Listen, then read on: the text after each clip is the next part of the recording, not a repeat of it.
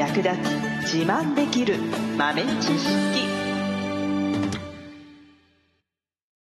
この番組は2006年バリスタチャンピオンのみえちょと。コーヒー勉強中いくちゃんがいつものコーヒーがさらに美味しくなる話をしています。この番組を聞けばちょっと自慢できるコーヒー雑学やすぐに役立つ最新トレンド情報がわかりますラジオトークで毎週火曜日お昼の12時からゆるっとお昼休み。木曜日の夜10時10分からはカフェ好き女子の夜会をライブ配信しています。美味しいコーヒーの入れ方など皆様のご質問にもお答えしますのでぜひ欠かさず遊びに来てくださいね。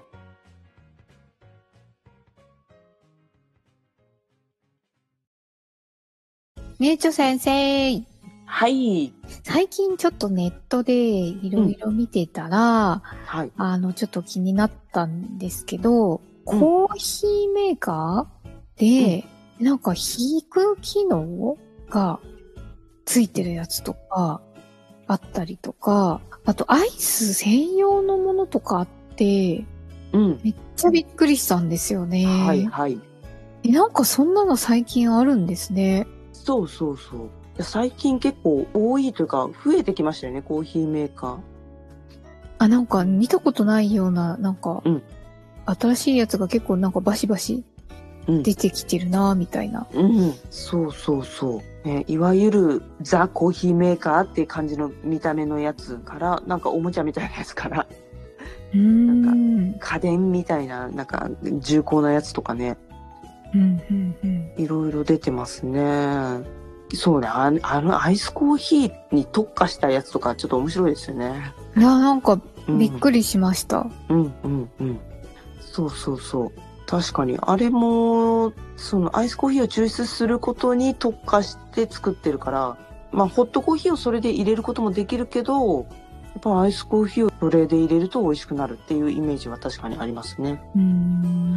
うんもちろん普通のホットコーヒーを入れるコーヒーメーカーでアイスコーヒーを入れることもできるんですけど、はい。出来上がったやつをまあ結果的に、ね、氷で冷やすっていうだけなので、うんうん。その専用のコーヒーメーカーは、コーヒーを受ける場所に氷をもう入れておくスタイルなので、へえ。うん、そうそう。だから出来上がりと同時にキンキンに冷たいっていうやつですね。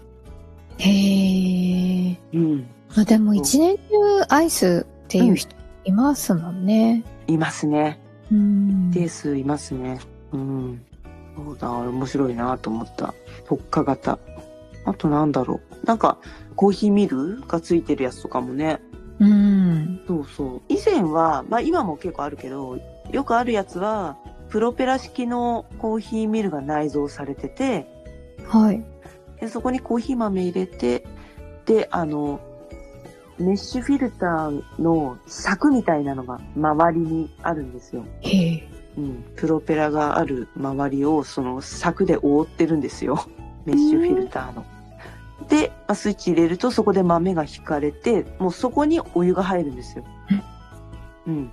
なので、ミルで引いたそのプロペラの部分にお湯が入ってって、で、フィルターから引いた粉は外に出ないようになってて、抽出されたコーヒーの液体だけが外に出て、サーバーに落ちると。へえ。もうじゃあ引き立て入れたてみたいな。そうそうそうそう、そういう感じ。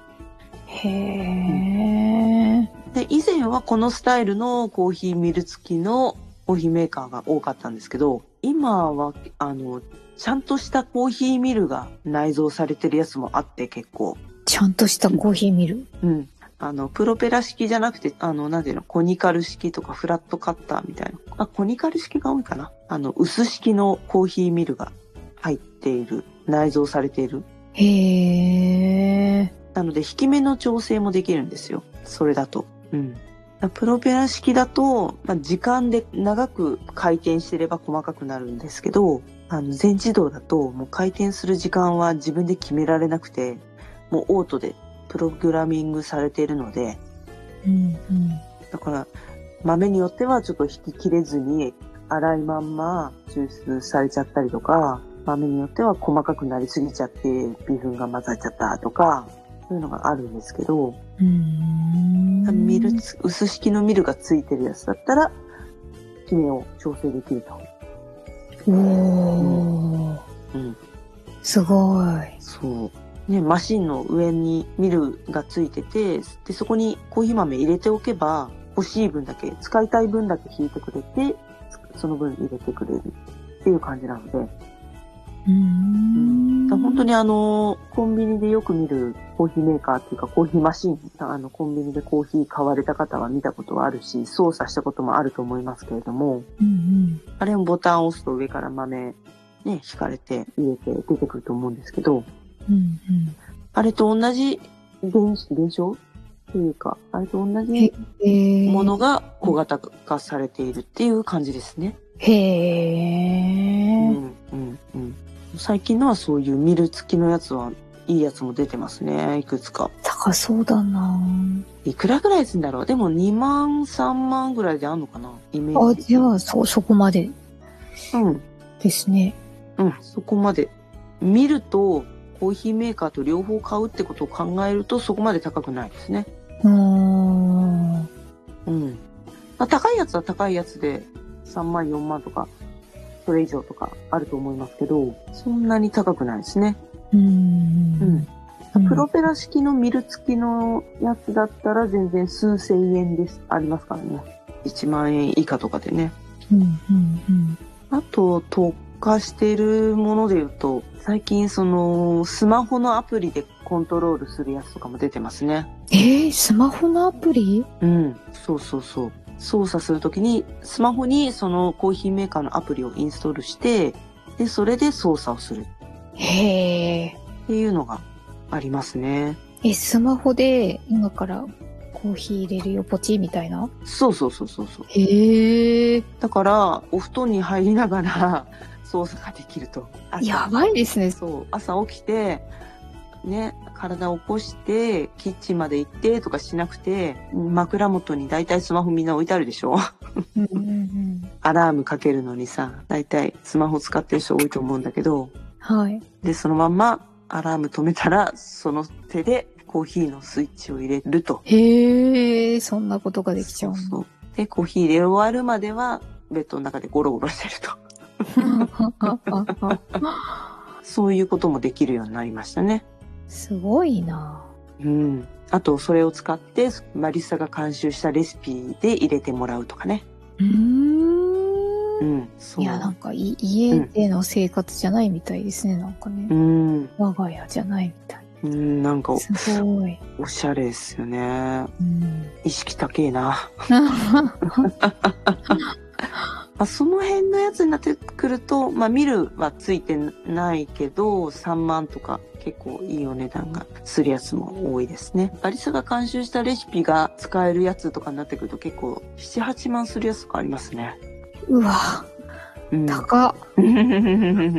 確か、多分あると思うけど。あと、大手メーカーさんだと5万とか6万とかするおしゃれなやつもありますからね。うーん。でもやっぱコーヒーメーカーってなんかちょっとこう、キッチンに主役というか、なんか映える感があるじゃないですか。なんとなく。はい。なんとなく。うんうんうん。だからなんか、いいやつ。高くても。確かに。うんうん。確かに。場所取るとかね、あるからね、意外とね。うん目立つというか。そう。だから結構黒を基調としているもの多いイメージはあるかな。うん。うん。でもね、赤とか、そういうカラフルなパステルカラーみたいなコーヒーメーカーもありますもんね。うーん。あと、ほら、今、一人暮らしの人とか合わせて、いっぱい取り用のコーヒーメーカーとかは、すごくコンパクトなやつとかもありますよね。めっちゃ小さいやつありますよね、そういうう。ん。あるある。本当にコーヒー入れられるのかなみたいな。うんうんうん。おもちゃみたいな。でそう、も可愛いやつ。そうそう。ありますね。意外とちゃんとしてるんですよね。そういうのがね。うーん。そうそうそう。まあでも、うーんと、まあ購入をね、考えてる人とかは、どこまで性能を求めるかですよね。ビル持ってる人はミル付きは必要ないし、ただ付属のミルと、やっぱりその、単独でミルとして販売されているものって、で、やっぱりまだまだ性能としては、ミルが単独のものの方がいいものがあるので、うんうん。そこら辺はね、まだやっぱりもう一つかなっていうところはありますけど、でもだいぶ上がってきてますからね。レベルはうんコンビニ風にこう、豆をざっと入れておけば、毎回引いてうん入れてくれるって、うんやっぱなんかちょっと魅力あるなって。ね、うんそうね、そうね。いいよね。お家にコンビニがあるみたいでいいな。楽ですよね。引く手もないし、そう。かといって粉を買ってくるのも嫌だな、みたいな。うん。そう。でコーヒー豆測る必要もないんでね。楽 全自動が確かにそこが一番いいとこですよね。うんうんうんうんうんなので、まあ、ちょっと気になる方は、全自動コーヒーメーカーチェックしてみるといいと思います。あと、まあ、選び方をおすすめするポイントとか、こういう人にはこういうのが合ってるよみたいな、おすすめの選び方とかを説明しているサイトも結構たくさんあるので、逆に悩んじゃうかもしれないけど、うん見てみても面白いと思いますので、はい。はい。最後までお聞きいただきありがとうございました。